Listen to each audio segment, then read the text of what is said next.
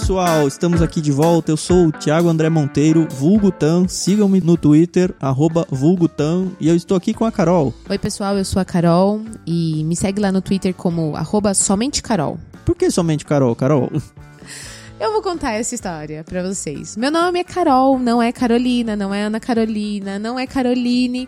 E quando eu me apresento, eu falo: meu nome é só Carol. Tá bom? Porque é só Carol.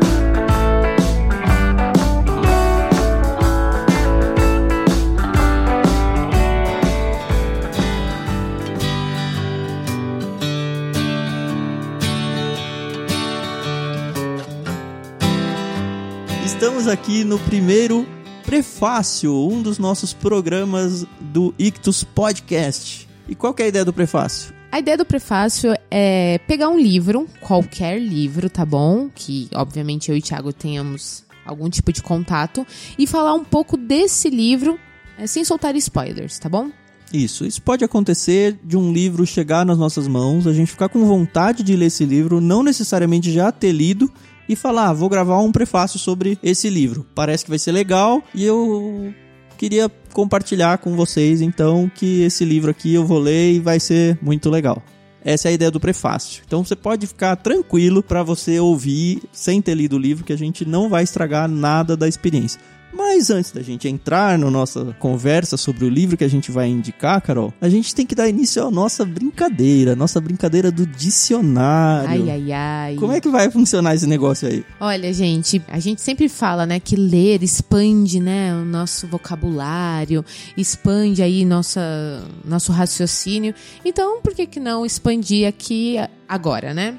Isso vai ser uma característica dos nossos podcasts aqui. Isso. Mesmo quando nós tivermos convidados, a gente vai fazer isso com eles e eles com a gente. Exatamente. Então, como nós estamos em dois aqui, eu vou fazer com a Carol e a Carol vai fazer comigo. Mas via de regra, a gente vai escolher alguém que está participando do podcast para esse desafio do dicionário E vamos ver o que vai dar. A gente, cada um de nós tem leituras paralelas e eh, o Thiago falou: enquanto você lê aí qualquer livro que você queira, escolhe uma palavra, uma palavra que não tenha um significado assim tão óbvio.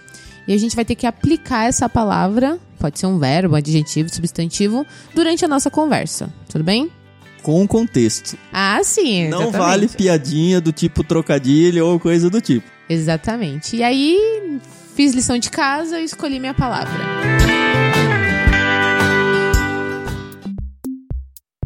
O que, que você vai me mandar, Carol? É, A palavra que eu escolhi é do livro O Hobbit, escrito pelo Tolkien, e é amurada. Amurada. Então eu tenho que usar dentro do nosso discurso aqui a palavra amurada no contexto. Exatamente. Tá bom. Você foi meio sacana comigo, mas eu vou ser bem bonzinho com você, cara. Ah, tá bom. Eu tava lendo um cântico de Natal do Charles Dickens, isso ali no final do ano passado. Aliás, um livraço que com certeza vai aparecer aqui em algum momento. E eu tive que ir atrás de um dicionário, eu vou, vou dizer.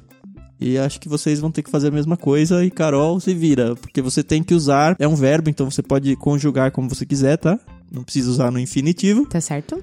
Mas a palavra é obnubilar. Obnubilar. Obnubilar. Bem bonzinho você, né? Tudo bem? Não, tudo ótimo. Então vamos falar sobre o livro do grande autor Jack.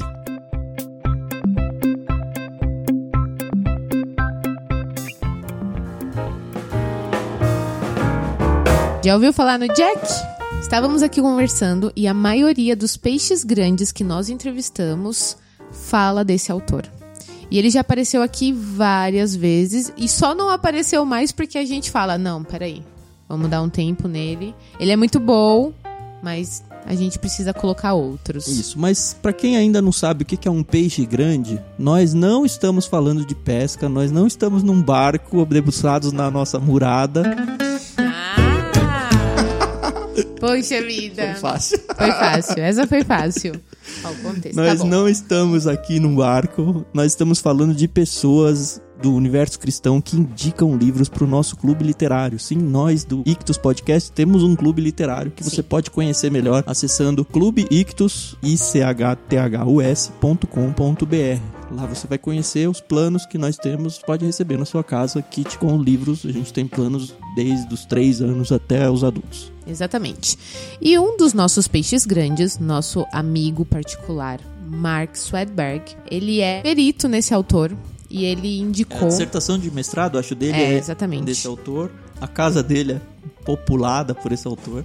E aí ele indicou esse livro quando fizemos a entrevista com ele. E a gente queria muito ter colocado ele logo de cara, mas a gente teve que dar um tempo. Colocamos a trilogia cósmica. Então, se vocês sabem quem é o autor, né? A gente já falou, né? O tio Jack aqui é o C.S. Lewis. E qual é o livro, Thiago? O livro chama-se Até que Tenhamos Rostos A Releitura de um Mito. Aliás, antes de falar do livro, o subtítulo já é quase um spoiler. Exatamente. E aqui já vai ficar de cara um alerta. Se você for ler esse livro, ignore a introdução. Faça-se esse favor, porque infelizmente eu li a introdução que tem só três páginas e meia, e em três páginas e meia ele explica que raios é esse mito que ele tá fazendo uma releitura e ele estraga um pedacinho da história. Eu queria não ter lido, guardo a introdução para ler só no final do livro. Exatamente. Eu posso dizer que a introdução desse livro, ela é quase uma obnubilação.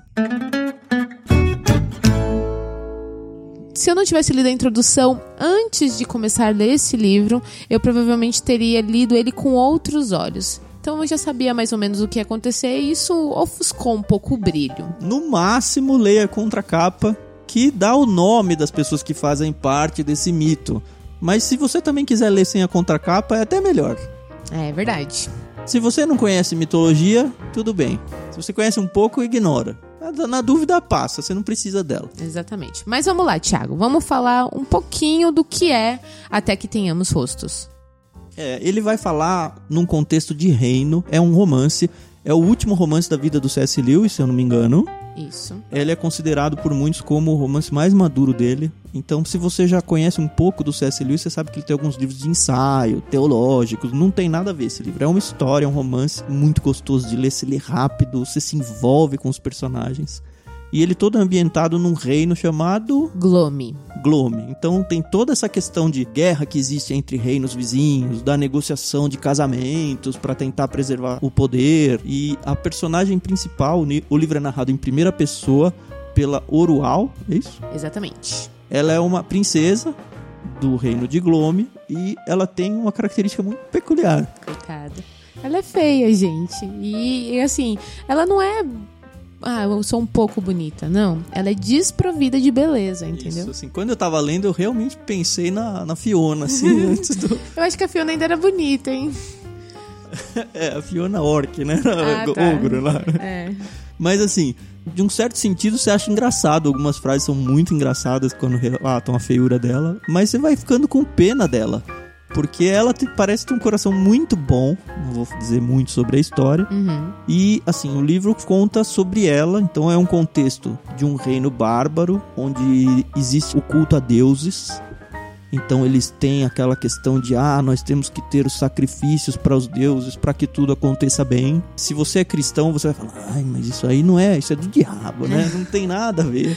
É, um- Exatamente. é uma história. É. é, foi uma coisa que aconteceu na história mesmo. Não, o livro não relata, mas é uma época que de fato as pessoas pensavam assim. Uhum. E ele vai desenvolvendo então alguns personagens de um jeito muito lindo. Tem um personagem que aparece logo no começo, é o Raposa. Ele é o conselheiro do rei, ele é o tutor da Orual Uhum. e das irmãs. E ele é grego, então ele traz toda aquela mentalidade mais cética, ele não acredita nos deuses, ao mesmo tempo ele é um escravo, apesar de estar como tutor das filhas do rei, ele é um escravo que não pode jogar contra a ideia do, dos deuses. Sim, Então, exatamente. e, e ao mesmo tempo ele está ensinando elas um pouco da cultura grega. É, assim, é muito legal. Não sei se a gente pode avançar muito mais com É, isso. eu só posso dizer que se você conhece o C.S. Lewis de Crônicas de Nárnia, esse aqui é outro C.S. Lewis. Vem com um estilo diferente, uma narrativa diferente, uma história muito mais adulta, né? É um livro muito gostoso, não à toa que é considerado a obra-prima do C.S. Lewis. Então, Acho que vale muito a pena você colocar ele aí na sua listinha, no topo, tá bom? Top 5. Não é à toa que um perito em C.S. Lewis falou que é o melhor livro do Lewis. Exatamente. Então fica aí a dica, até que tenhamos rostos, C.S. Lewis. Da editora Ultimato. Exatamente, a releitura de um mito.